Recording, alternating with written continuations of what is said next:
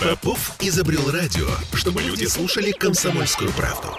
Я слушаю радио КП и тебе рекомендую.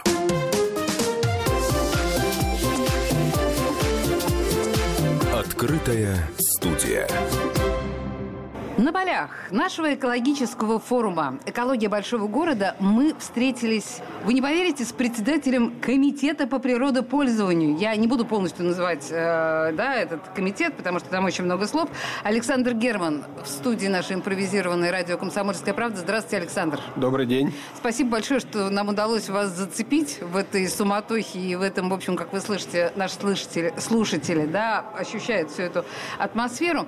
Итак, мы говорим об экологии. И, естественно, первый вопрос, который возникает в главе комитета, самые острые, на ваш взгляд, проблемы экологии большого города, экологии мегаполиса?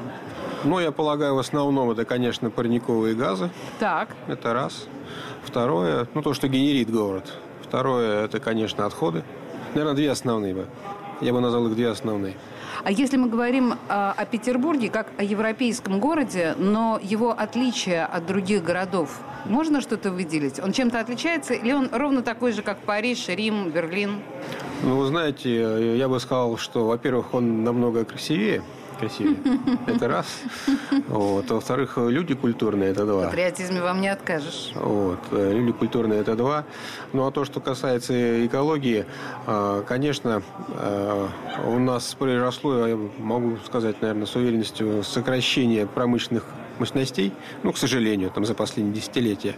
С одной стороны, это, к сожалению, плохо, потому что мы не изготавливаем продукт э, с на добавленной стоимостью, ну, стали меньше изготавливать. А с другой стороны, это для экологии хорошо меньше выброс. К сожалению, это замечено давно. Любой экономический кризис – это благо для экологии. Так работает наша планета. Но я могу сказать, даже на сегодняшний день, э, по информации, которую ну, там мы получаем, от, даже от сетевого ритейла, скажем так, часть продукции продукция уже поставляется без упаковки, потому что, к сожалению, упаковки нет. Или, к счастью, упаковки уже нет. Да, я, я понимаю, о чем вы говорите, о тетрапаке, ну, в том числе, и да. о прочих вот этих вот прекрасных вещах. По посмотрим, как будет развиваться эта история. Я бы целый отдельный блок с вами посвятила разговору об этом, потому что это захватывающая тема. Но, к сожалению, у нас не очень много времени, поэтому я галопом попытаюсь по всем вопросам да, с вами проскакать. Смотрите, вот сейчас весна, я так понимаю, что главная проблема, конечно, конечно, это талые воды и м, вся та химия, которая из города сейчас потечет в нашей акватории, потечет там, я не знаю, в Неву, в Финский залив, в Ладогу. Вот вся эта химия, которая родилась от битвы со снегом, это станет проблемой в этом году? Ну, я полагаю, что большой проблемой это не станет, потому что а, к большому нашему счастью у нас есть снегоплавильные установки, которые находятся в ведении водоканала, ГУП водоканал. Соответственно, вся вся та вода талая, которая попадает на эти снегоплавильные установки, она попадает в централизованные коллекторы. Вся та, которая попадает. Но да. есть еще огромное количество неорганизованной воды, которая просто стекает. Ну, есть, конечно, да, есть, э, скажем так, э, прямые стоки они действительно попадают в воду. Вот. Одна из задач это как раз, чтобы были установлены локальные очистные сооружения, которые бы производили очистку этой воды. Угу. Это одна из, один из вопросов, который, соответственно, мы вместе с комитетом по благоустройству э, пытаемся решать. Александр, я вас сейчас немножко поймала за язык, потому что когда я говорю о той химии, которая присутствовала в битве со снегом, наш Смольный весь год клятвенно бил себя в грудь и говорил, что никакой химии, никаких реагентов, чистый песочек.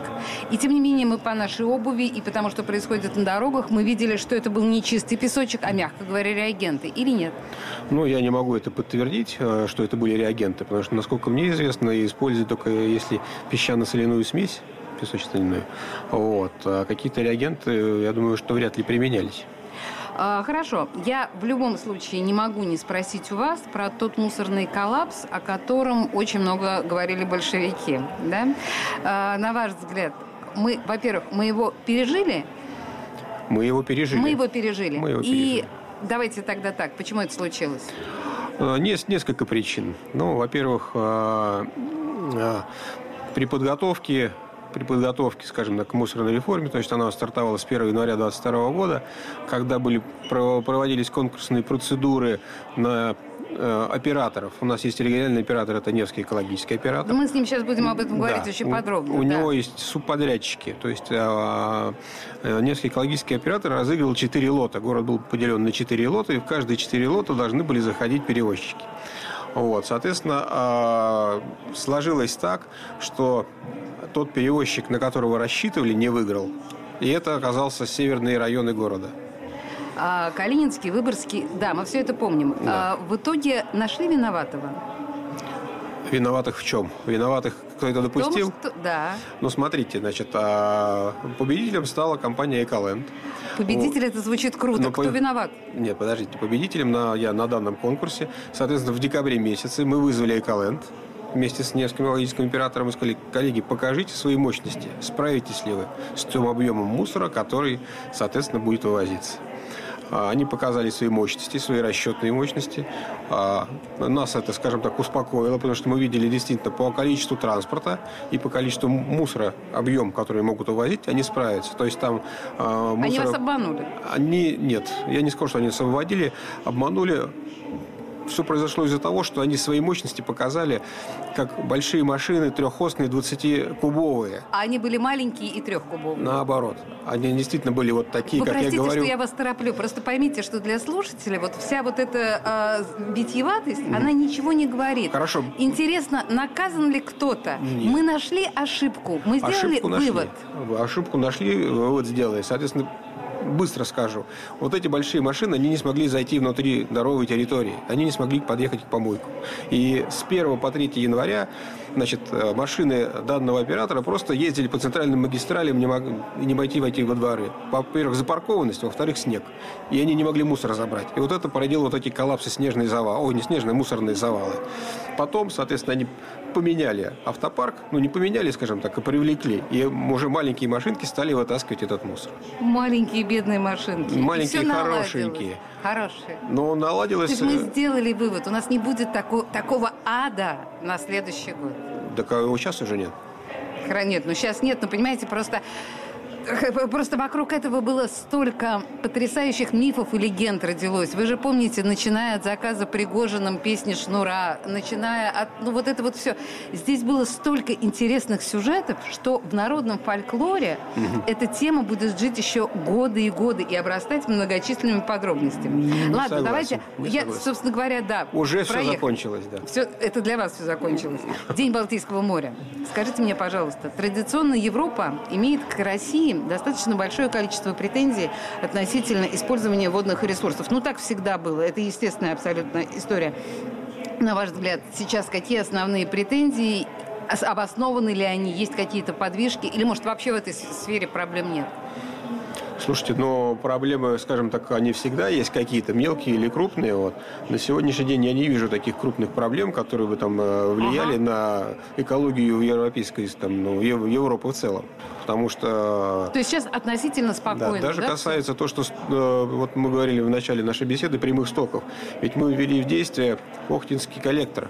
И у нас теперь все э, стоки которые хозяйственно-бытовые, очищаются примерно на 99,6%. Осталось, Симпатичная цифра. Да, осталось ввести в действие еще Петровский коллектор. И, и вообще мы выйдем вообще в 100? Ну, практически в 100. Еще один очень э, примитивный, наверное, вопрос, но тем не менее. Сады и парки у нас в эти дни закрываются на просушку. А, это традиционная петербургская забава, когда э, горожан и гостей города не пускают в любимые места. В Москве такого не происходит. В Париже такого не происходит. Это питерская забава. Почему? Я вы только не говорите мне, что дорожкам нужно отдохнуть от талого снега. В Москве тоже есть талый снег, и там дорожки не отдыхают. Почему именно у нас так происходит? Ну, потому что э, могу предположить, или даже просто сказать э, о том, что не все наши горожане ходят по дорожкам. Они начинают почему-то бежать на газон. А газон сырой.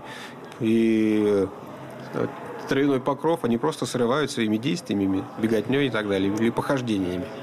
И тогда у меня а, последний уже вопрос. Давайте не прямо сейчас, а вот летом. Почему летом в Петербурге нельзя ходить по газону? Ну, по газонам нельзя ходить из-за того, чтобы их не вытаптывать. А вы никогда не слышали о том, что современные газоны становятся только лучше и э, сочнее от того, что их стимулируют э, тем, что по ним ходят и гуляют? Да Или у нас зави... нет денег на приличные нет, все газоны? За... Все зависит от сорта травы, которая посеяна. То есть у нас просто и нет как... денег на нормальный сорт и травы? И как ее, соответственно, обслуживают. Потому что за газоном надо следить. Понимаете, вот о чем, да, мы говорим. У нас мы до сих пор э, пользуемся вот этой совдепской травой, по которой нельзя было ходить, из старого странного советского времени, когда мы экономили на этом, на во всем. А когда вот сейчас мы пытаемся стать европейской столицей, а по газону у нас ходить до сих пор нельзя.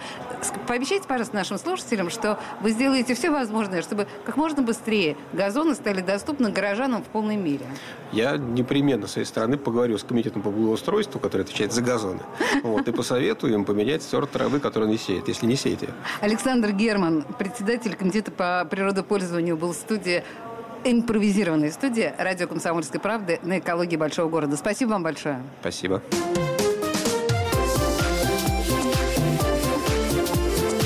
Открытая студия.